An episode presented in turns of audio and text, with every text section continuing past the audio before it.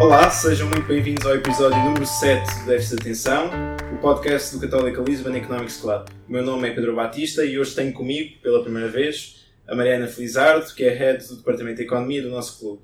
Como vos antecipámos no final do último episódio de painel, nesta entrevista vamos continuar na onda dos conselheiros. Passamos apenas do Palácio de Belém para o Palacete de São Bento, que é a residência oficial do Primeiro-Ministro. Isto porque o nosso convidado de hoje foi assessor económico do ex-Primeiro-Ministro Cavaco Silva. Mariana, queres começar por apresentar o nosso convidado? Claro, Pedro. Hoje temos connosco um professor muito querido no seio da nossa comunidade académica. Uh, é apaixonado por economia e o criador do mais famoso detetive da área económica, Dick Cheio. Podemos dizer que é doutorado em, e licenciado em Economia pela Católica Lisbon School of Business and Economics, a nossa faculdade, e também mestre em Investigação Operacional e Engenharia de Sistemas pelo Instituto Superior Técnico. Além de professor catedrático, assume também as funções de Presidente da Comissão de Ética na nossa faculdade. E, professor João César das Neves, seja muito bem-vindo ao podcast Déficit de Atenção e muito obrigada por ter aceito este convite. Muito obrigado pelo convite. Professor, agora que já sabemos que prefere meter primeiro o leite e depois os cereais, achámos por bem concentrar esta entrevista noutras áreas igualmente relevantes. Vamos então dividir essa entrevista em três fases, começando nos seus primeiros passos neste grande mundo da, da economia. E, e, por isso perguntava-lhe qual foi a sua primeira realização enquanto criança desta coisa que é a ciência económica? Uh, não sei, a primeira memória que vem à cabeça? Eu acho que nunca liguei muito a estas coisas de economia, devo dizer. Aliás, vim cá parar mais ou menos por acaso, porque não era suposto eu ser economista, não era para isso que estava previsto, mas aconteceu uma coisa chamada 25 de Abril, eh, que acabou com as universidades em Portugal todas. E eu, aliás, perdi um ano por causa disso, porque a seguir ao 25 de Abril, para entrar na universidade, era preciso fazer uma coisa chamada Serviço Cívico, estudantil, e eu fiz um ano de Serviço Cívico Estudantil, portanto, o ano de 75, 76, na Polícia de Trânsito para entrar para o técnico, era esse o objetivo. Todos os colegas que iam entrar para o técnico, eu ia entrar em engenharia eletrotécnica, no técnico, uh, iam fazer esse serviço cívico estudantil. Ao mesmo tempo, visitei o técnico, que estava na altura numa confusão que vocês não conseguem imaginar. A única universidade do país que funcionava era a Católica, e o único curso da área de ciências que havia na Católica era Economia.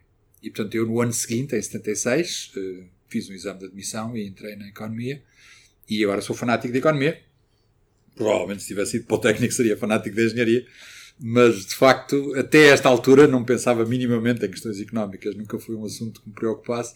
Eu gostava muito de literatura, gostava, sempre gostei muito, aliás, decidi ir para engenharia eletrónica porque gostava de matemática também, mas o que eu queria era ler livros e estudar coisas de filosofia. Era isso que eu gostava, mas percebia que a filosofia não ia dar para ganhar dinheiro, portanto eu precisava de ganhar dinheiro noutra área, e portanto ia para a engenharia eletrotécnica e depois estudava a filosofia e a literatura nos fins de semana. Era esse o meu plano e depois vim para a economia. Continuo a ler literatura e filosofia, até gosto imenso disso, e agora até já sou professor de ética e tudo, mas, mas de facto esse era o meu objetivo, não tinha nada a ver com a economia. Portanto, uh, disse-nos que após o 25 de Abril, a Católica era a única faculdade, assim, digamos, minimamente séria e com qualidade que existia. Um, o que é que, em que é que se traduz esta qualidade e esta diferença na, na faculdade, na altura? Bem, na altura era pura e simplesmente por razões operativas. Quer dizer, as outras universidades tinham excelentes professores, tinham excelentes alunos, mas as coisas não funcionavam, porque estava tudo tratado de política, estava uma confusão, então o técnico tinha sido sempre uma, uma escola muito politizada antes do 25 de Abril. Naquela altura estava uma confusão, eu tive, eu, eu, eh, na altura havia até uma coisa que era, os alunos do terceiro ano, os do primeiro ano eram miúdos, o segundo ano eram miúdos, do técnico não estavam nada interessados naquilo. Os do último ano estavam preocupados com o emprego. Os revolucionários eram, portanto, o terceiro e o quarto ano, que eram, os, na altura, do 25 de Abril, os mais revolucionários do técnico. E fizeram uma contestação ao serviço cívico. Portanto, eu entrei no técnico como aluno, num curso de contestação ao serviço cívico, em 75, 76, e assisti a coisas incríveis, quer dizer, professores a serem postos fora, a invasão de, de departamentos. Portanto, era um o técnico é uma escola excelente, eu mais tarde fui aluno do técnico, no mestrado, como já foi dito, é uma escola que se manteve excelente, mas na altura não podia funcionar, por simplesmente. Não era um problema de má qualidade da escola. É? é preciso dizer que, que, isto que é verdade em todas as escolas, na área de economia e de gestão, uh, havia um problema adicional que é as escolas de economia e de gestão antigas, o ISEG, na altura não se chamava ISEG, chamava-se ISE, a Faculdade de Coimbra, etc., eh, eram velhas escolas de economia, mas estavam completamente marxizadas a seguir ao 25 de Abril. Aliás, eu tive vários colegas de curso aqui na universidade que estavam no final ou a meio do curso de Economia do ISEG e que abandonaram esse curso e vieram para aqui, tiraram do princípio e estudaram tudo de novo, porque não sabiam nada disso. Portanto, se em geral as universidades de 25 de Abril não funcionavam, em economia havia um problema adicional, que era o que funcionavam era imperialismo 1, imperialismo 2, luta de classes, só falavam de questões marxistas. Portanto, a católica, na altura, era um, era um oásis, quer dizer, era o único sítio do país onde se aprendia teoria económica a sério, onde se aprendia gestão pelos métodos de case studies americanos, quer dizer, onde estudava essas coisas, que depois, rapidamente, portanto, meados dos anos 80, as coisas normalizaram nas outras escolas. Eu estou a falar daquele meu período, que para mim foi decisivo, assim como os desgraçados que entraram na universidade no meio do Covid vão ficar marcados para toda a vida com isso. Eu fiquei marcado para toda a vida com aquela minha entrada nessa altura. E, e na altura, durante a sua licenciatura, qual é que foi a cadeira que gostou mais e a que gostou menos? Bem, a que gostei mais foi macroeconomia, acho eu. Na altura, os professores Pinto Barbosa, o Manuel Pinto Barbosa e o António Pinto Barbosa foram, eram pessoas da Nova, mas vieram cá, tinham acabado de chegar dos Estados Unidos uh, e vieram uh, dar-nos aulas e foi, um, um fascínio, né? Portanto, de facto, vinham com teoria económica da, da boa, vinha diretamente dos Estados Unidos uh, e eu fiquei fascinado com a macro, foi talvez a cadeira que me marcou mais. Uh, gostei menos, enfim, tivemos no final do curso, uma, eh, o curso tinha 5 anos, e no final do curso aquilo já não estava muito bem planeado, portanto tivemos umas cadeiras horríveis de planeamento e de, de modelos de planeamento, que era uma coisa que eu lembro-me de estar a, a, brincar com a matriz input-output do Egito, que é uma coisa que eu nunca percebi qual era a utilidade, mas ninguém percebeu qual era a utilidade, nem o professor percebeu qual era a utilidade. Portanto, de facto, na altura, depois as coisas melhoraram, mas não, não havia. A cadeira estava, o curso estava muito recente, né? Quer dizer, quando, quando eu entrei para a universidade, no primeiro ano, portanto em 76, 77, estavam a acabar o ano, estavam no quinto ano, os primeiros alunos. É? Os primeiros alunos que entraram na universidade eram finalistas quando eu era caloiro. Eh, foi assim que estava. Portanto, estávamos ainda nos primeiros tempos. Uh, foram espetaculares, tiveram coisas incríveis, mas por outro lado tinham alguns defeitos de, de funcionamento que depois mais tarde foram corrigidos. Ao longo destes três anos podemos perceber que São Tomás de Aquino, Adam Smith ou José Schumpeter são grandes ídolos da economia para si. O que eu gostava de perguntar é, voltando aos seus tempos de estudante, na altura, quem, quem foi o economista que mais o inspirou, quem sentia mais carinho, admiração? Bem, na altura, eh, eu para ainda não conhecia a história do pensamento económico. Aliás, não tive nenhuma cadeira de história do pensamento económico. Mais tarde fui, fui a vencer professor disso porque estudei por mim. É? E, portanto, os economistas que me inspiravam eram os economistas que eu conhecia. É? Os nossos professores os professores Pinto Barbosa, já falei, o professor Cavaco Silva, o professor Alfredo Souza, portanto, eram as figuras que nos marcavam como professores. Um, na altura estávamos ainda com uma crise incrível, né? estávamos em 76, 77, até aos anos 80, portanto, veio o FMI, uh, meado do meu curso, não é? estávamos nós no curso ainda ao FMI pela primeira vez, uh, voltou pouco tempo depois de eu acabar o curso, já eu era licenciado, voltou outra vez o FMI, portanto, estávamos com uma crise enorme, Uh, e esses professores não estavam na comunicação social praticamente, nenhum deles. Enfim, o professor Cavaco Silva depois foi ministro, né, e portanto apareceu como ministro. Uh, o professor Alfredo Souza era algum único que ainda aparecia, os outros não apareciam, não é? E portanto havia este, este déficit grande entre, digamos, a qualidade académica e técnica e científica dos professores e depois quem falava eram uns ignorantes, basicamente políticos, muitos deles ignorantes. Mas havia esse, esse confronto muito grande, não é? Uh, e portanto, esse, esses foram os primeiros meus primeiros ídolos. Depois apareceram outros, quer dizer, o Samuelson, por exemplo, que ainda estava vivo e foi muito interferente, o Hayek, portanto, vários outros autores que eu depois vim estudar e vim aprender, uh, mas já são posteriores, quer dizer, já são do, do caminho da, da, carreira e do doutoramento. Mas os primeiros foram esses, foram os professores diretos. E o professor, depois de tirar dois mestrados fora da Católica, não é? Penso na Nova e no Técnico. Sim. Uh, voltou à nossa universidade para se doutorar. Sim. E portanto, fugindo em economia, claro, e fugindo um bocadinho à, à altura de estudante, uh, para quando é que acha que está o regresso dos programas de doutoramento à nossa faculdade? Bem, o regresso dos programas de doutoramento à nossa faculdade é difícil por uma razão simples. É uma opção explícita da nossa casa e, e a lógica é uma lógica uh, económica. Não fui eu que a tomei, eu não tomei essa decisão. Uh, mas a lógica é uma lógica económica, que é os bens capital intensivos não são produzidos internamente, são importados. É, quer dizer, nós queremos que os, doutor, que os, uh, os nossos uh, doutorandos sejam, vão para o, estrangeiro. É? Isto não impede, nada nos impede de dar doutoramentos, tivemos vários aqui, eu não fui, eu fui o primeiro, não fui o primeiro doutorado da casa, fui o terceiro, se bem me penso, mas fui o primeiro licenciado e doutorado da casa, portanto fui a primeira pessoa que licenciada cá, tirei o doutoramento da casa. E depois houve, minha, vários, não foi nem dois, foram muitos. E portanto não há nada que nos impeça. Agora, uh, o que nós queremos é isto, quer dizer, uma investigação a sério. Nós não, não temos ainda dimensão, já começamos a ter, temos um programa de doutoramento aqui em gestão e com o técnico, é? Portanto, temos, já temos algum programa de doutoramento na nossa casa, não, também não é novidade. E há a ideia de lançar outros. É? Agora, a ideia original era esta. Nós somos uma escola muito pequenina ainda, ainda hoje somos, uma escola pequena, não somos uma escola, um conjunto de duas, três dezenas de professores catedráticos, não é? Portanto, muito pequenos Uh, e não queremos. Uh, e depois estamos muito diversificados, quer dizer, somos uma escola que tem que tocar todas as áreas e, portanto, não, não, temos, não somos muito bons numa área uh, e quando somos, depois passa para outra, portanto, não temos ainda dimensão para poder produzir o doutoramento e, portanto, a ideia é esta: mandar para o estrangeiro, para as escolas de topo mundiais, fazer os, os doutoramentos. E contratar dessas escolas para professores, portanto, não, os, os, os, nossos, os nossos doutorandos, quer dizer, aquelas pessoas que estão em condições para doutorar uh, uh, têm que fazer lá fora e nós depois contratamos no mercado internacional normalmente. É? Foi isso também me aconteceu a mim com o mestrado. Na altura a Católica não tinha mestrado, por isso simplesmente. Não havia mestrados cá na Católica. Só, só vão ser criados já nos anos 90. No final dos anos 80, princípios dos anos 90. E portanto eu, para tirar o mestrado, tinha que ir tirar para o outro lado. Não, é? não podia ser aqui.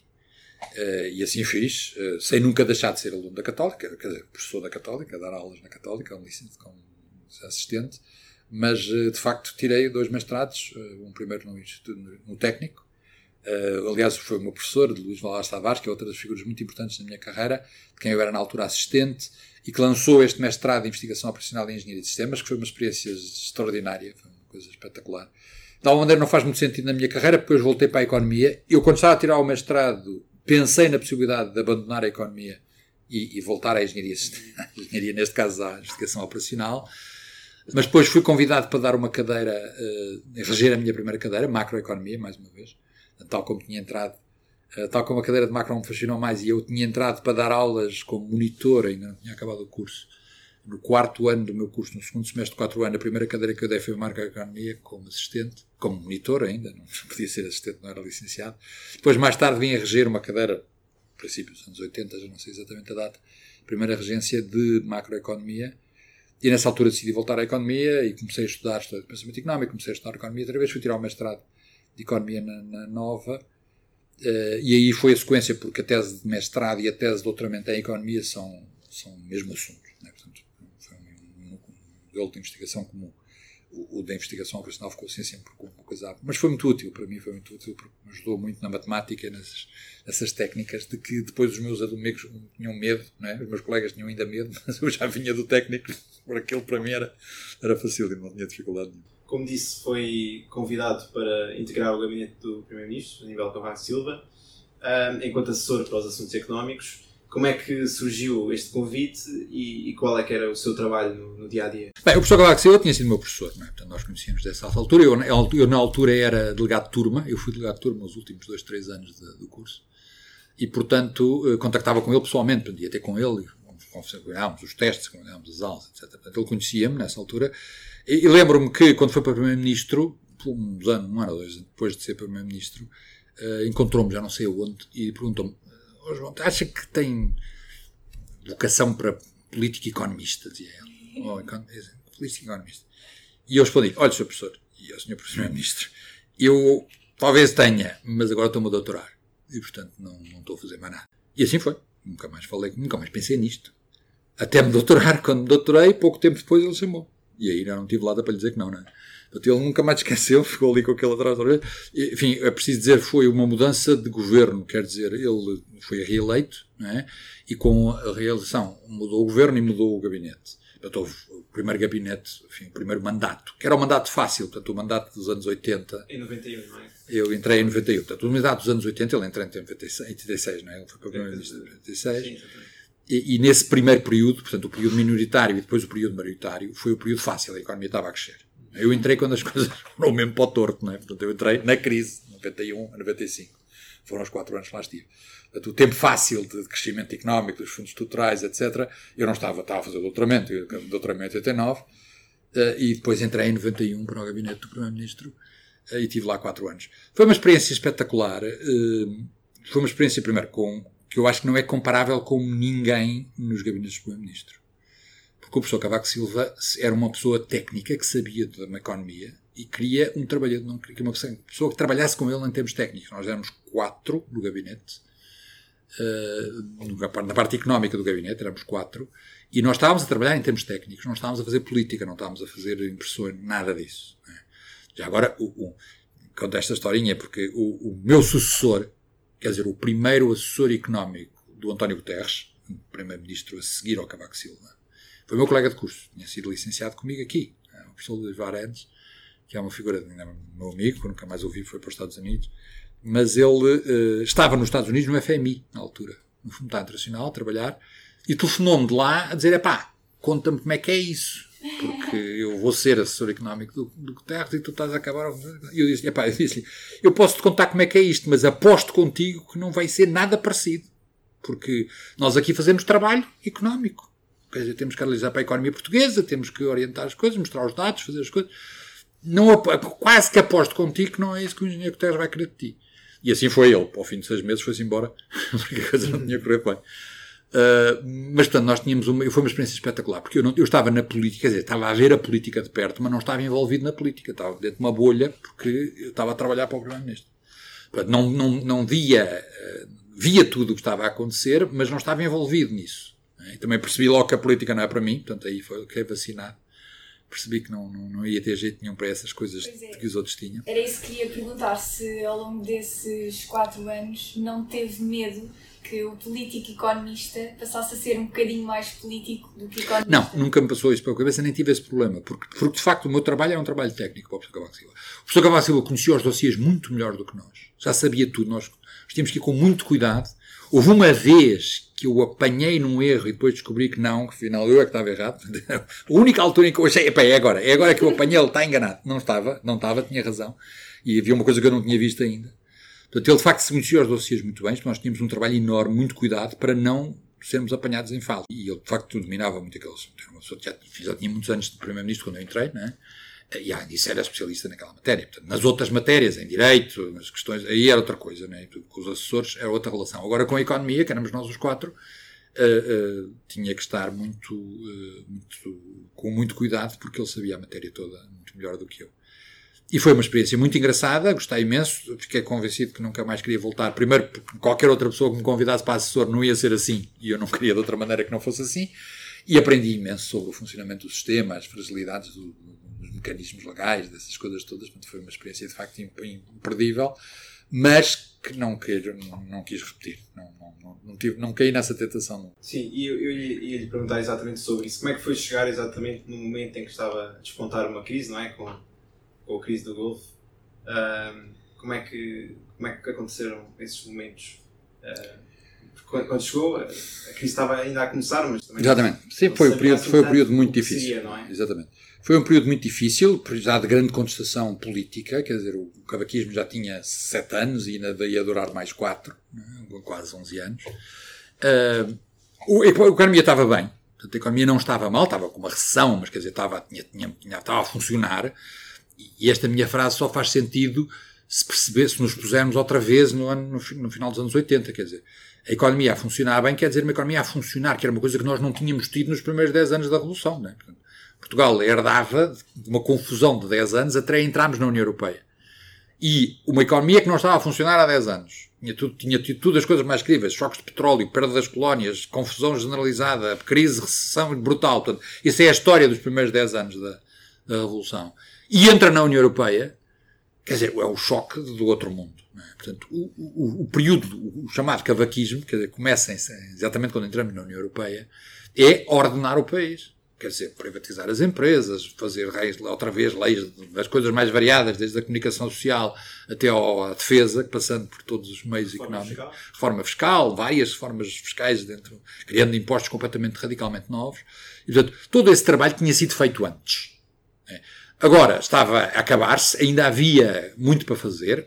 Deixa-me já agora dizer uma coisa muito, que eu acho que é muito importante. O professor Cavaco Silva, uh, o programa de governo que era apresentado e aprovado no Parlamento era por nós no gabinete, a parte económica, os outros secções faziam as outras partes, dividida em temas, em, em medidas, e nós tínhamos uma coisa chamada tableau de bord, era assim que lhe chamávamos em francês, onde nós tínhamos o que é que estava no programa do governo e quais eram as leis sucessivas que iam tratando dos vários assuntos para ir acompanhando e informar o primeiro-ministro, olha, que esta área está a ficar para trás, cuidado, que é essa é a nossa função, certo? Para ele depois picar os ministros correspondentes de cada uma das áreas para fazer com isso. E, portanto, o programa do governo não era uma coisa simbólica, mais ou menos uh, poética, que se entregava no Parlamento e pronto. Não. Ali era uma coisa que estava a ser executada, tinha sido pensada, estava organizada e ia ser implementada e foi. E foi. Não, não era para se cativar a seguir. Exatamente, não se cativava nada disso, era tudo para fazer, não é? E quando chegámos ao fim, tínhamos praticamente todas, com uma exceção ou duas, de todas as coisas feitas, sabíamos quando é que tinha sido feita, etc. É? Aliás, o professor Cavaco Silva, na altura, pegou um livro chamado As Reformas da Década, que é exatamente isso, quer dizer, é o resumo dos 10 anos, é um livro muito precioso para perceber esse período uh, da, da, da, economia portuguesa e da sociedade portuguesa, que é exatamente o que é, como é que o país estava quando entrou na União Europeia em 86 e como é que ficou 10 anos depois. Foi um período de reformas a sério, de mudança da economia, de transformação e de crescimento e de grande reestruturação. Portanto, mesmo a parte final, que é a parte muito dolorosa, porque é a parte do choque internacional e depois a seguir de todas as confusões políticas aqui dentro que levam depois à substituição do governo pelo seguinte, uh, vai neste quadro. Quer dizer, é uma economia que está a funcionar e está a funcionar bem e é uma economia que está a ser reformada na parte já final para se tornar uma economia europeia. Ora, de facto foi muito doloroso, que estávamos a dar na cabeça todos os dias, os jornais todos a chamar nomes, os meus amigos a chamar nomes, toda a gente, portanto não foi nada agradável, ao contrário dos, dos meus antecessores, quer dizer, quem, quem falava antes, quem, com, com quem eu falava, os anteriores meus, os, os que lá estavam, tinham tido um período muito mais agradável. Uh, professor, a par da política, da economia, há também na sua vida uma componente muito importante que é a religião. Uhum. O professor assume-se como católico e tem até vários livros publicados, como A Economia de Deus, uh, Princípios de Doutrina Económica da Igreja. Uh, e por isto, gostaríamos de saber se considera o capitalismo, que o capitalismo não se coaduna com os ideais cristãos. Isto porque uh, tendo em conta uma das ideias implícitas no cristianismo primitivo, uh, tudo é de todos e foi criado para todos. Olha, uh, há, dois, há dois problemas aí. O primeiro problema é o problema de definição do capitalismo. Né? O que é o capitalismo? Isso levanta muitas confusões e muitas discussões. E, portanto, eu conheço católicos, pensadores católicos muito importantes e muito influentes que acham que o capitalismo é completamente oposto à, à à realidade da Igreja, à atitude da Igreja, à doutrina da Igreja. Uh, a resposta oficial da Igreja não é essa. A resposta oficial da Igreja é, é criada no século XIX, perante o nascimento do capitalismo, compreendendo uma ideia que, aliás, vinha de São Tomás de Aquino, porque foi explicitamente citada em São Tomás de Aquino pelos pensadores, em particular pelo Papa Leão XIII, na Renovaram, que diz duas coisas. Primeiro, a propriedade privada é indispensável para o funcionamento da sociedade, porque sem ela é confusão, há zangas por todo o lado e há um desperdício de recursos. E, portanto, cada um saber o que é que é seu para tratar disso e pô-lo ao dispor é absolutamente indispensável. Por outro lado, cada um deve ver o que é seu como lhe tem sido entregue por Deus para administrar para todos.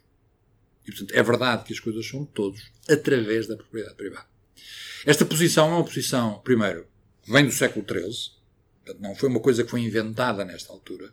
Foi isto que São Tomás de Aquino fez quando estava a confrontar um problema completamente diferente, que era o problema dos franciscanos extremistas que queriam acabar com a propriedade privada da Igreja. Portanto, era um, foi, foi a primeira vez que a Igreja teve-se confrontar com o movimento dos mendicantes extremistas, sobretudo franciscanos, mas também alguns dominicanos, como São Tomás de Aquino era, mas não era extremista, que diziam que, temos que, que a Igreja não pode ter bens porque de Cristo não tinha bens.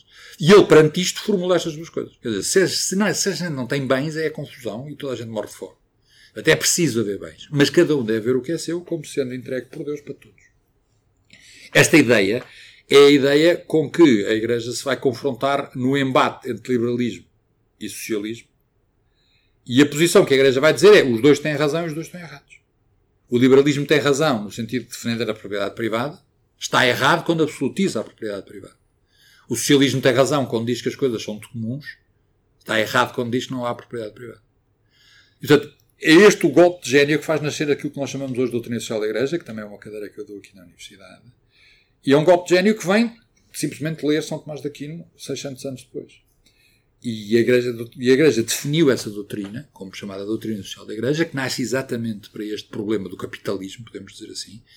A doutrina social da Igreja é muito mais do que, do que económica, porque é também da família, da diplomacia, da política, portanto, trata de todos os assuntos. Mas, de facto, a origem, a Rerum Novarum, a, igreja, a encíclica de 1891 do Papa Leão XIII, que fez nascer a doutrina social da Igreja, é sobre uma questão explícita, é sobre a questão operária, aquilo que se chama tecnicamente a questão operária, portanto, é o problema do capitalismo.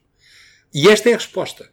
Portanto, quem quer que hoje olhe para o problema do sistema económico que nós temos à nossa volta, não deve, infelizmente há uns que fazem, mas não deve sair deste quadro, que é o quadro equilibrado, ponderado e bem sólido, porque vem de uma doutrina com 600 anos, eh, que a Igreja tem apresentado para responder a estas perguntas. Portanto, a Igreja não é anticapitalista, é anticapitalista extremo, é a partir de liberalismo no sentido extremo do termo é antissocialismo no sentido externo do termo, tem apresentado estas duas ideias que são combinadas da maneira mais correta de fazer as coisas. De alguma maneira, a sociedade tem vindo nesse sentido. Porque, como estão a ver, quer dizer, voltando atrás, no século XIX, como estavam as posições, e hoje a generalidade, até de algumas posições um bocadinho mais extremistas, aceitam estas duas coisas. Primeiro, já ninguém discute a propriedade privada, não é um assunto que as pessoas estejam a discutir, a não ser alguns extremistas mais ou menos acéfalos.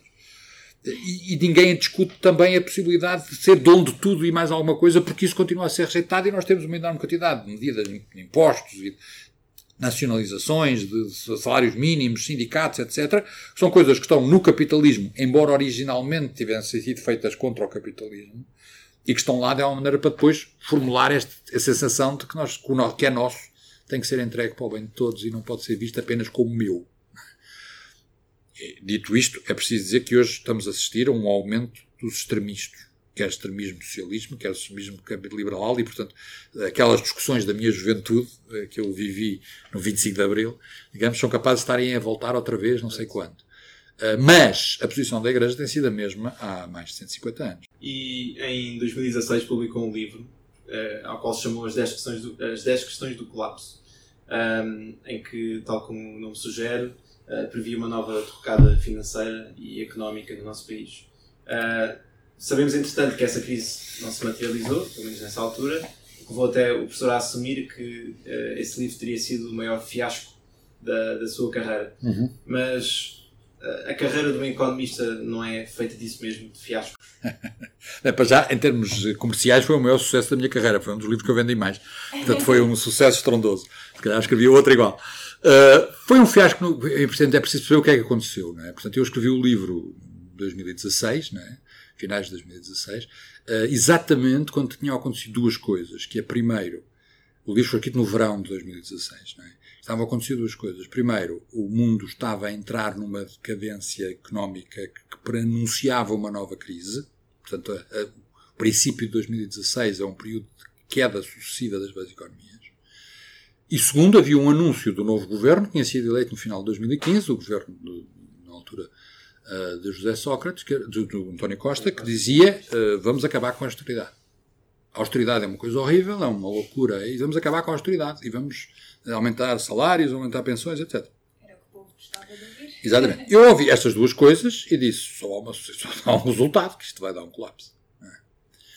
Ora bem, aconteceram dois factos que eu não estava a contar e que é quando eu estava a escrever o livro, portanto, no verão de 2016, a economia mundial recuperou, começou a recuperar, ninguém sabe ainda hoje muito bem porquê, mas quer dizer, a queda do princípio do ano mudou completamente na segunda metade do ano.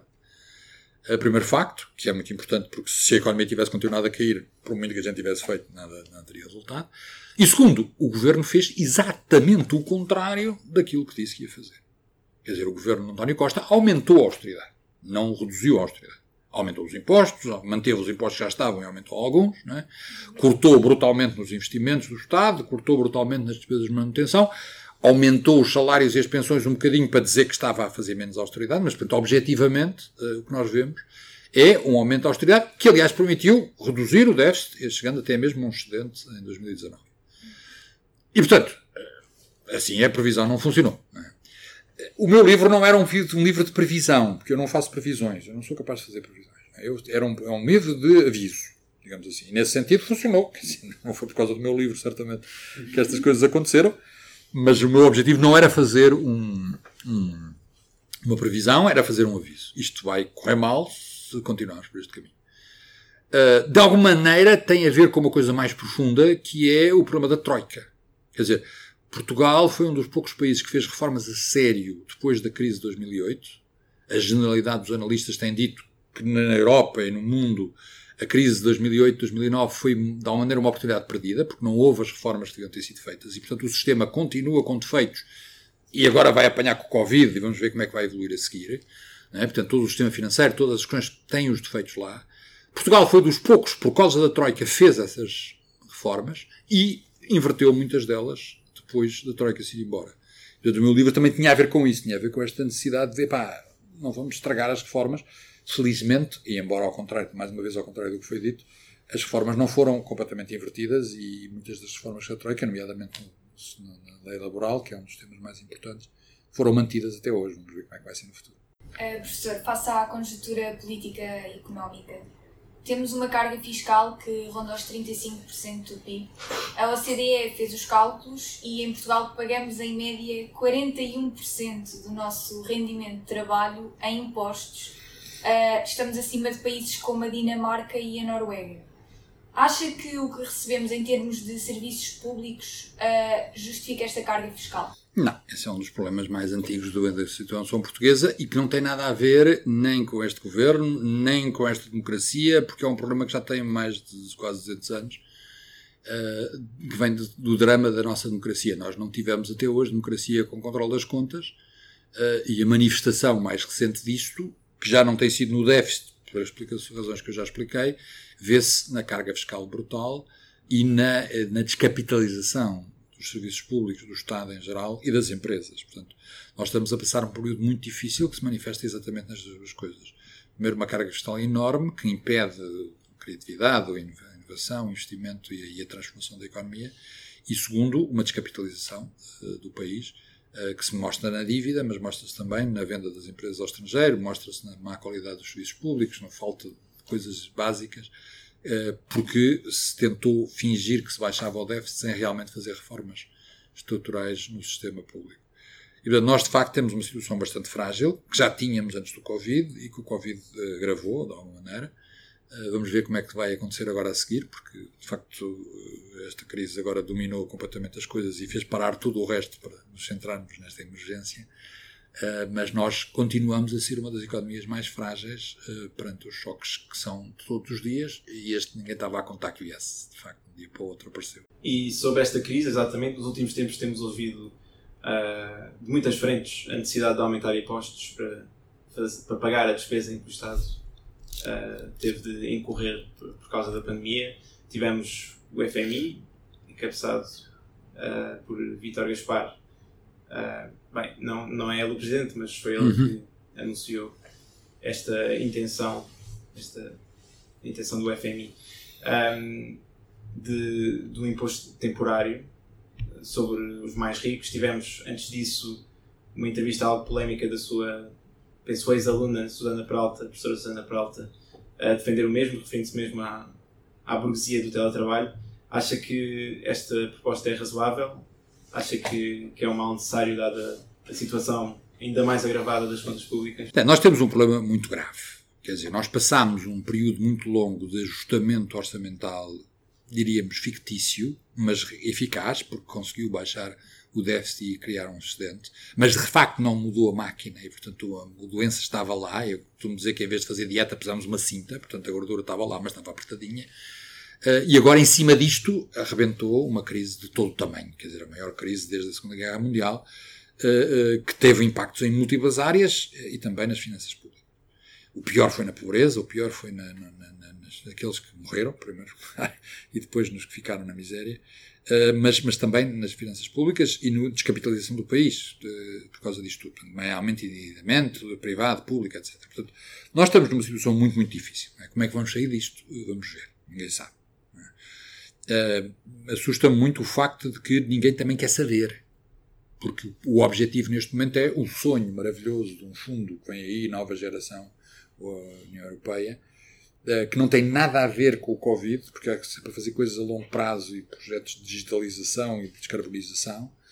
Uh, e é aí tudo que está, todas as atenções políticas viradas, e nós temos problemas gravíssimos na saúde, onde as mata doentes foram deixados de ser tratados por causa do Covid, na educação, onde alunos, sobretudo os mais novinhos, perderam um e dois anos de, de formação e vão ficar afetados toda a vida, etc, etc, etc. Portanto, atrasos na, nas administrativos, na justiça, em mil mil Portanto, esses são os problemas que temos em cima da mesa. Ninguém está a falar disso. Ninguém está a falar disso. Está tudo fascinado com uma data de dinheiro que vem aí para fazer uns investimentos mais ou menos mirabolantes.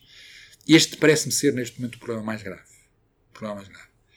Uh, uh, como é que a gente vai pagar a dívida pública sem precisar aumentar impostos? Bem, primeiro, neste momento não há dívida pública muito grave por uma razão simples, é que não há taxas de juros, as taxas de juros estão miseráveis por causa do Banco Central Europeu. Portanto, eu acho que neste momento para o imposto é uma estupidez, deve-se aumentar a dívida. Não faz sentido ainda aumentar os impostos enquanto a definitiva. E, e o Banco Central Europeu parece estar disponível para manter estas taxas assim. E claro que isto não é sustentável, claro que vem a inflação, eu sei, mas neste momento andar a, a tentar reduzir a dívida quando as taxas de juros estão destas não faz sentido nenhum em termos económicos, meramente financeiros, não faz sentido nenhum. Uh, por outro lado, a solução, evidentemente, que não é esta. Quer dizer, os nossos impostos, como já foi dito, estão a um nível insustentável. Neste momento, a única maneira de pagar isto a sério é com crescimento económico. Mas crescimento económico faz não fazendo digitalizações e, e descarbonizações abstratas que vêm mais ou menos com os dinheiros da União Europeia, mas ajudando as empresas. Pô-las a crescer. Se o crescimento económico começar a acontecer, as receitas fiscais aumentam o suficiente para pagar o resto tudo. Não é preciso pagar mais impostos. Os impostos vêm logo desse lado. É? É? muito mais inteligente fazer crescimento económico e pagar com essas receitas adicionais do que espremer ainda mais as empresas, que evidentemente vai impedir o crescimento económico. Ora, isto é muito bonito dizer em termos abstratos, mas em termos concretos nós precisamos pagar as contas. É? E, portanto, as contas vêm amanhã. Como é que isso é? Eu continuo a dizer que, dadas as situações financeiras que temos agora, que são bastante diferentes daquelas que tínhamos em 2008 e 2009, nós podemos continuar a que aumentar os impostos. E eu acho que seria altamente negativo se nós aumentássemos impostos. Eu acho que não é nada. Mais ricos. O problema dos mais ricos é que fogem. Em Portugal os impostos não, os impostos não são pagos pelos ricos. Nunca nenhum impostos são pagos pelos ricos porque eles não pagam. Quer dizer, pôr impostos aos ricos estamos todos de acordo. O problema é que eles não pagam, vão-se embora, tiram daqui o dinheiro, não, não acaba. Eu nunca vi até agora alguns impostos desses realmente cair nos mais ricos. Sim, o caso de França é paradigmático disso. Claro, as pessoas vão-se embora. Portanto, não é esse o ponto. Não, claro que os ricos são os que pagam a crise, mas depois no final escapam-se. E portanto, quem paga as crises são os trabalhadores ponta de outra. Há muito tempo em Portugal que nós não tributamos, tributamos quem devemos, tributamos quem podemos. São os do costume, sempre os mesmos. É? São os trabalhadores ponta de outra que estão ali presos e todos os dias, pimba, lá vai. Agora os outros que vivem nos bens de capital, etc., põem as coisas noutros sítios e escapam-se. É? Portanto, na prática, não estou a ver que seja possível fazer uma coisa dessas. Não estou a ver. Nem se melhorássemos os mecanismos de castigo, digamos, à evasão fiscal. É, nós tivemos avanços espetaculares no princípio do século eh, em, em, nesse campo. Portugal era uma balda e às vezes até era uma balda só por descuido, porque os sistemas funcionavam tão mal que qualquer pessoa, mesmo sem querer, conseguia fugir ao fisco. E agora já não é assim. Agora já temos, desde, desde o princípio do século, como eu disse, mecanismos mais ou menos sérios, são, são informáticos, não tem nada a ver até com a economia, meramente informáticos, que uh, apanham as coisas e obrigam as pessoas a pagar. E nós temos muito melhor do que estávamos. Mas não vamos conseguir muito mais do que já se conseguimos, quer dizer, mas não estou a ver que seja muito mais fácil fazer isso, né? com inspeções, quer dizer, não estou a ver que essas inspeções funcionem. Portanto, Ainda por cima, porque estamos em grande modelo de grande transformação económica, estamos com um dos períodos mais dramáticos de transformação económica, o nosso problema fundamental não é como é que vamos pagar esta crise do Covid, é como é que vamos entrarmos no comboio do desenvolvimento. E aí é que me assusta muito o facto de que este plano não vai dar desenvolvimento. Quer dizer, o plano, o nosso plano de recuperação e resiliência, não vai dar desenvolvimento. Vai dar crescimento económico durante uns tempos, agora desenvolvimento não vai dar. E não vai dar porque não quer. Aliás, o nome diz lá, resiliência. Resiliência é exatamente o contrário do desenvolvimento. Resiliência é conseguir voltar ao que tínhamos antes. Isso é que é resiliência. Desenvolvimento é não voltar ao que temos antes, é fazer outra coisa. Digitalização não é pôr as empresas como estão com mais computadoras. É fazer empresas completamente diferentes, que fazem de outra maneira. Quer dizer, acabar com os hotéis e fazer Airbnb, acabar com as livrarias e fazer Amazon. Dizer, é disso que chamamos de digitalização. Mas isso é muito desagradável. Dá cabo das empresas que está mina estes empregos. Vamos. E a malta não quer. E, portanto, as pessoas não querem desenvolvimento. Chamam-lhe desenvolvimento, mas não querem. E isso assusta-me. Ou melhor, talvez não, porque os portugueses depois mais tarde entram no comboio de uma maneira que ninguém está a contar e safam-se e desembrulham-se e vamos perceber. E, entretanto, os outros que estão a fazer desenvolvimento vão fazer muitos erros e vão fazer muitos disparates, só depois é que se vai saber como é que as coisas vão ser. Portanto, se calhar tem uma boa ideia, não, não estou a dizer que não seja. Estou simplesmente a dizer que nós não estamos a olhar para o problema que temos em cima da mesa, estamos preocupados com um assunto que é um assunto secundário que ainda por cima com taxas de juros tão baixas não me parece que seja um problema grave. Sinceramente não me parece que seja um problema grave a, a dívida pública nos próximos tempos. Uh, exatamente pegando no plano de recuperação e resiliência que o nosso governo nos apresentou, uh, a par disto tudo o professor também referiu, uh, comparando é uma pessoa que perde à noite as chaves no meio da rua, mas vai procurá-las debaixo do candeeiro porque só aí tem luz. Uh, será que, com tudo o que o professor nos disse sobre isto, uh, podemos concluir que repudia esta solução?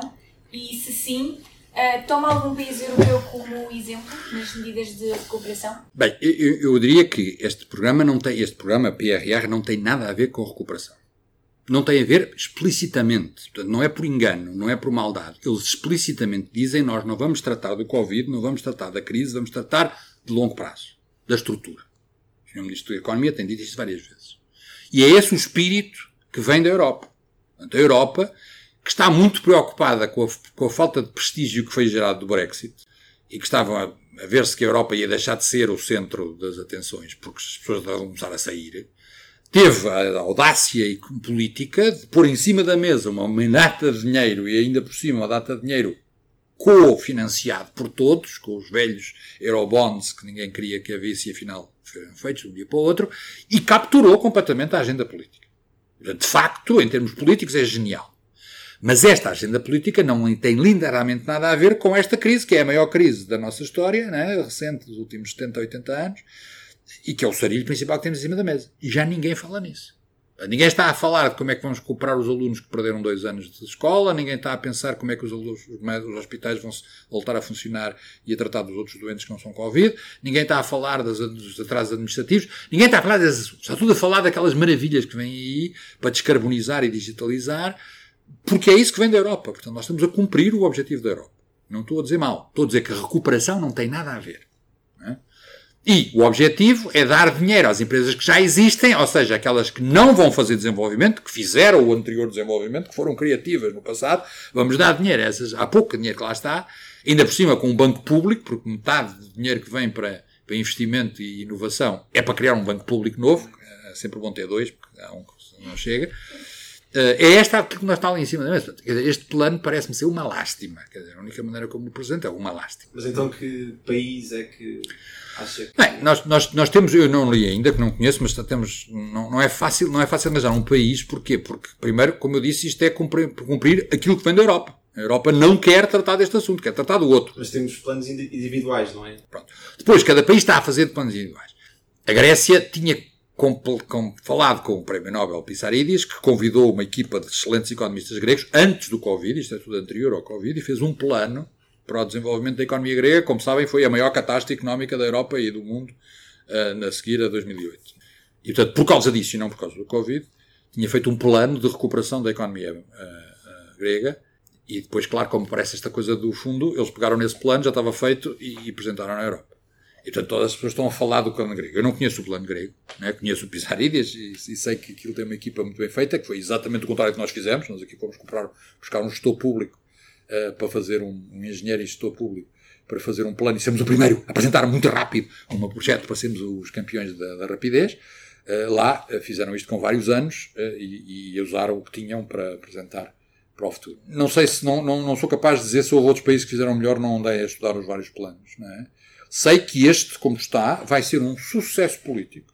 Vai ser um sucesso político. Vai alimentar as clientelas todas que estão aí. Portanto, vai ter um grande sucesso político Uh, não vai dar crescimento económico. Não vai dar desenvolvimento económico. Vai dar algum crescimento, porque estás a meter dinheiro na economia, portanto a economia cresce. Agora, desenvolvimento económico, adaptação da nossa sociedade e preparação para os desafios que vêm aí, não me parece que vai fazer nada. Uh, parece agora também haver um grande debate em torno da, da, questão do rácio da dívida. Há muita gente que já fala em alguma preocupação com o rácio da dívida e que, que economistas dizem que a dívida não é um problema em si. O que interessa perceber é se crescemos o suficiente, à volta dos 3, 4 5%. E mais do que isso, se calhar, é perceber se a dívida está a ser utilizada. Ou seja, uh, no fundo, uh, isso traduz em averiguar se as gerações futuras que vão pagar esta dívida, não é em impostos, vão ter melhores condições de vida à conta desta dívida. Uhum. E por isso perguntava concorda com esta ideia? Ou, ou parece que a métrica do rácio da dívida ainda tem alguma relevância nos dias de hoje? Eu diria que concordo com as duas ideias. Quer dizer, primeiro, é verdade que a dívida não é um problema e que se uma dívida bem aplicada e rentável eh, é ótimo para todos. É? Portanto, se for bem aplicada e servir as gerações futuras, elas terão os rendimentos suficientes para pagar e está tudo a funcionar bem. Não há um problema. É? Agora, também é importante ter notado que no final de 2019, nos últimos, umas semaninhas antes do Covid aparecer, o Banco Mundial publicou um relatório que vale a pena ser lido chamado Ondas de Dívida, Waves of Debt que, diz, que não tem nada a ver com o Covid, é anterior ao Covid, e que diz simplesmente o seguinte: o mundo, nos últimos 50 anos, teve quatro ondas de dívida. As três primeiras rebentaram em crises financeiras gravíssimas. A primeira na América Latina, a segunda na Ásia, a terceira a crise global de 2008. Esta quarta, que estamos agora, é a mais forte e a mais rápida das três, das quatro. Não, é? não sabemos o que é que vai acontecer. Mas sabemos isto. Sabemos que houve quatro ondas de dívida, as três primeiras, todas elas rebentaram, gravemente, e depois, depois o estudo é comparar as várias, como é que rebentaram, onde é que rebentaram, quais foram as características, são diferentes, umas são mais regionais, outras são mais globais. A última, é, a terceira, é a mais global, portanto é a crise do mundo inteiro que rebentou na, na, em 2008. E esta, desde então, quer dizer, desde 2008 para cá, o texto é, o texto é de 2019, não é? nos 11 anos desde, a, desde rebentou a última crise, muito mais rápido, muito mais afastado e, sobretudo, centrado na China e sentado no setor privado da China, até as empresas privadas da China que estão a liderar este endividamento, mas não é só, temos esta quarta onda. E depois o resto, o final do, do texto é o que é que a gente pode fazer das lições das três crises anteriores para tentar evitar isto. É? Portanto, claro que uma dívida é, primeiro, uma coisa muito útil. Porque dívida quer dizer capital, quer dizer investimento, quer dizer crescimento económico, quer dizer transformação da economia. Ou não, pode querer dizer desbanjamento, pode ser consumo, pode ser uh, alimentar as forças negativas. Agora, é, uma, é sempre um, uma limitação para qualquer tropeço. É? Tem um tropeço no caminho, se tem a dívida às costas, é muito pior do que se não tiver a dívida às costas. É? E nem há tropeço tão grande como este do Covid. Nunca ninguém teve. Que, por sua vez, aumentou ainda mais a dívida. Dizer, depois este relatório ser feito, a dívida aumentou ainda mais por causa do Covid em todo lado. Certo? Portanto, ninguém sabe como é que vai acontecer. Isto, por exemplo, é um aviso muito importante para acompanhar o que é que está a passar na China. A China é a maior economia do mundo já. E é uma economia que está com um problema financeiro gravíssimo. É? A vários níveis e também, agora, por razões meramente bolsistas, podemos dizer. E, portanto, nós temos aqui vários aspectos. E, claro que uma crise na China, uma crise financeira na China, afeta o mundo inteiro. E, portanto, nós temos um problema muito interessante, digamos assim. Vamos viver em tempos muito interessantes. É a maldição chinesa que vivamos em tempos interessantes. Uh, mas de facto temos coisas muito interessantes a acontecer, uh, porque isto tudo acontece no meio de uma transformação económica, produtiva, energética, de informática inacreditável, né? sem qualquer paralelo na história do planeta. E portanto o mundo está muito interessante, digamos assim, a resumir o que eu disse. Professor, passando agora a um dos assuntos do momento, qual é que é a sua opinião relativamente às criptomoedas e a esta vontade de substituir a autoridade de um banco central por uma alternativa descentralizada, segura e incorruptível? Bem, as criptomoedas nascem exatamente por causa da na crise de 2008. É? Portanto, nascem na crise de 2008 perante a derrocada do sistema bancário e do sistema monetário, digamos assim, eh, como dizer, vamos fazer de outra maneira. Uh, essa outra maneira é uma maneira, uh, digamos, descentralizada. Certo? É muito importante dizer, é caríssima. porque é descentralizada, porque é preciso que todos terem toda a informação. Portanto, em termos de mineração e também de administração das transações, é caríssimo. Portanto, criptomoeda como moeda, cumprindo as funções de moeda, não estou a ver que seja possível, em termos técnicos, em termos de, até de, de, de funcionamento fácil. Porque cada vez que eu compro um café, é preciso informar todos os nós da rede e todos os nós da rede têm que criptar a minha transação. Não funciona. Portanto, criptomoeda é uma coisa que não é, é moeda. Pronto. É importante ter aí em cima da mesa, que é para a gente se entender. Ora, o que as criptomoedas transformaram foi num ativo, um ativo financeiro, como milhares de outros ativos existem, que numa altura em que as taxas de juros estão miseráveis, a volatilidade que tem por trás torna bastante atraente em termos de rentabilidade. Porque tem volatilidade e está junto com rentabilidade. É? E, portanto, está desde 2017, foi aí que começou, a entrar, digamos, na, na finança normal, os bancos normais, das empresas internacionais, uma parte da carteira, microscópica ainda, por enquanto, e mesmo depois dos avanços recentes, continua microscópica, a ser usado esses ativos. Isso não me preocupa nada, tem a ver com uma pessoa que tem uma carteira de ativos, com uns mais rentáveis e outros menos rentáveis, uns mais arriscados e outros menos arriscados, que haja alguns com alta rentabilidade e alta, e alta risco. É normalíssimo, não me preocupa nada. Não estamos a falar de moeda. Certo? Depois ainda uma terceira coisa que não tem nada a ver com nenhuma destas, que é os bancos centrais estão a pensar em lançar eles próprios uma moeda totalmente eletrónica. Portanto, uma moeda que não tem existência física certo? Alguns mais avançados, outros mais atrasados. E aí voltamos à questão da moeda. É primeiro do Banco Central, porque a alternativa de haver uma moeda que não, não, não, essa não parece seja plausível. E qual é o problema disso? O problema disso é que no dia em que o Banco Central fizer isso, desaparecem os depósitos bancários. Porque eu posso ter no Banco Central, que é muito mais seguro que um banco, é aquela coisa que depois eu mexo pela minha, pela minha app no meu telemóvel. E, portanto, a questão aí é uma questão muito interessante, é um avanço tecnológico significativo, eu acho que é positivo. Né? Eu penso que nunca vai desaparecer a moeda física porque há uma enorme quantidade de coisas que precisam de ser feitas em moedas físicas, desde as pessoas que são excluídas, os mais pobres, até outras transações que vão ser necessárias, por exemplo, faltar eletricidade ou uma coisa qualquer dessas. E, portanto, eu a ideia de que vai eliminar-se de vez o papel ou, ou o que seja físico não me parece que seja muito razoável. Aliás, não vi nenhum economista sério. Uh, o Rogoff apresentou um livro muito interessante que falou sobre isso e ele nunca disse que devia acabar o papel. O que ele dizia era que as notas de alta denominação, que são usadas apenas para lavagem de dinheiro, essas sim deviam desaparecer. É essa a proposta dele.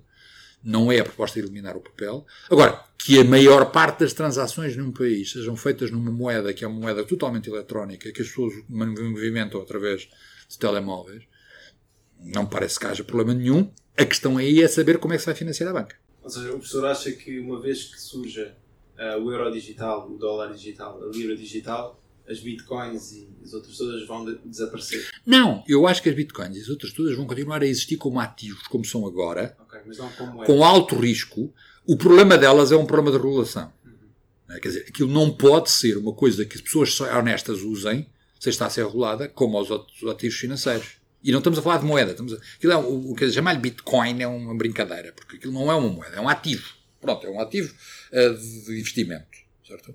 Para pessoas que querem ter risco e rentabilidade. É? E é um problema diferente de eu querer comer um almoço na, no bar da Católica. É, portanto, é a diferença entre moeda e, e, e finanças. É? Que são coisas próximas, parecidas, todos sabemos isso, mas são diferentes.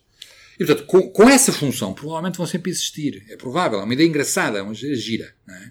Agora, tem vários problemas graves. O primeiro problema grave é um problema de custo brutal em termos ambientais e em termos de, de produção. É?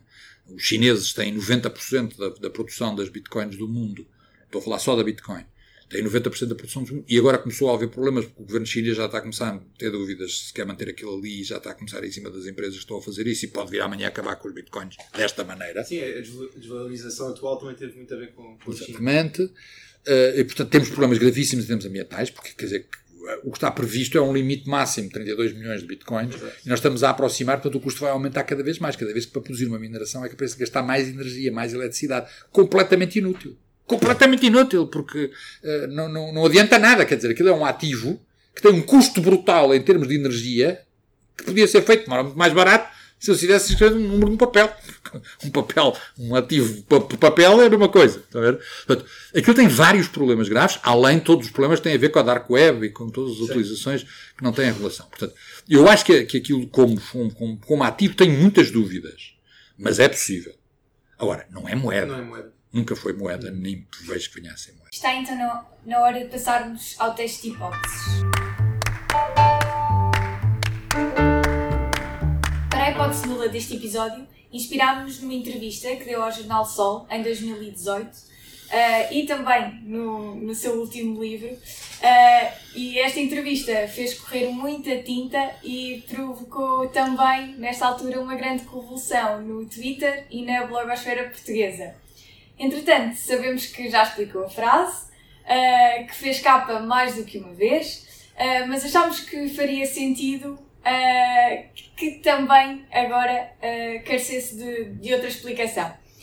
Neste caso, a hipótese nula é a subida do salário mínimo é má para os pobres. Professor, aceita, esta hipótese ou rejeita? Aceita esta hipótese, tenho dito isso várias vezes. Nós temos um salário mínimo que, em termos monetários, é dos mais baixos da Europa, mas em termos de percentagem do salário mediano ou médio, é dos mais altos da Europa. Se, que é o segundo mais alto a seguir à Espanha. E, nós temos um salário mínimo muito elevado. É? Os nossos salários são baixos. Mas o salário mínimo não tem a ver com isso. O salário mínimo tem a ver com um canto do mercado de trabalho, que são aquelas poucas pessoas que recebem salário mínimo. É? E se nós subimos demasiado, o que está a acontecer é que essas pessoas vão perder o emprego. Deixa de ser rentável. E, portanto, só é possível subir o salário mínimo se nós fizermos um estudo cuidadoso desse canto do mercado de trabalho. Não é os outros. Os sindicatos são a favor do salário mínimo. Mas os sindicatos não recebem salário mínimo. Nenhuma pessoa recebe o salário mínimo consegue pagar as cotas do sindicato. É? Os entidades patronais são a favor da subida do. Mas a maior parte dos trabalhadores não pagam, as empresas não pagam salário mínimo. Portanto, nós temos uma enorme quantidade de políticos e de governantes e de sindicatos, etc., a falar de um assunto que não os afeta. Aquilo afeta uma canto do mercado. Que é verdade, cada vez é maior. Já está, está, está a crescer. Precisamente como se está a aproximar do salário mediano, é claro que cada vez é maior as pessoas a receber o salário mínimo.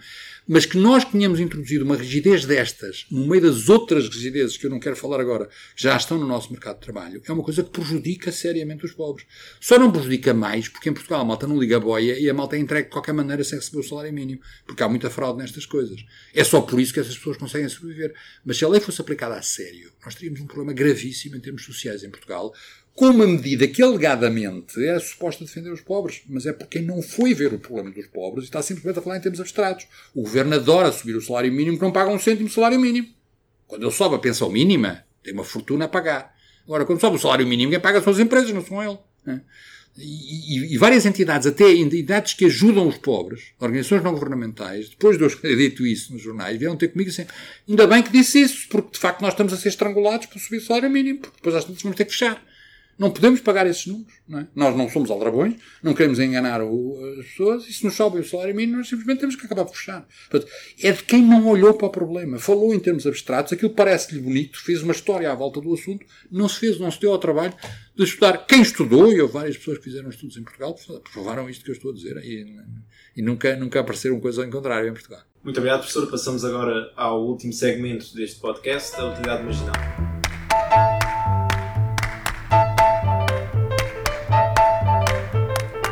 Facto curioso de relevância relativa tem para nos apresentar? Eu diria, eu tenho que falar da pobreza, quer dizer, o único problema que eu acho que é realmente importante é a pobreza e o, a pobreza que tem sido grande conquista da nossa geração, quer dizer, nada desceu tanto como a pobreza no mundo nas últimas décadas e que agora subiu. Ninguém sabe quanto, ninguém sabe qual a dimensão ainda. Começam a aparecer as primeiras estimativas, há quem diga que temos recuado a 2015, que a taxa de pobreza mundial recuou a 2015, uh, o que seria muito bom se fosse assim, mas eu acho que é o único assunto que realmente merece a nossa atenção, porque é o grande feito do nosso tempo. A maior parte das pessoas não o sabe. As pessoas não têm consciência, nos últimos 20 anos foram arrancadas mais pessoas à pobreza do que tinham sido arrancadas nos milénios anteriores. Uh, e isso é uma, um feito espetacular. Tem muito a ver com a China e com a Índia, evidentemente, que são as duas grandes economias do mundo que tiveram um grande desenvolvimento. Tem pouco a ver, infelizmente, com a África, que é o sítio onde isto ainda começa a não ser verdade mas eu acho que é para esse assunto que nós nos devíamos preocupar mais, porque são esses que mais sofrem. E esse é que é o grande defeito do nosso tempo, apesar das pessoas não saberem que é o grande defeito do nosso tempo. Temos conseguido reduzir tanta pobreza. Um choque como este que estamos a viver agora, vamos ver até que ponto é que perturba esta dimensão. Pessoal, muito obrigado. Nada, muito, muito obrigado. obrigado. E assim termina mais um episódio desta Tensão. Resta-nos agradecer uma vez mais ao professor João César das Neves por ter aceitado este convite. Nós regressamos no final do mês com o painel habitual para o episódio final desta primeira temporada. Até lá, tenham um bom fim de semana.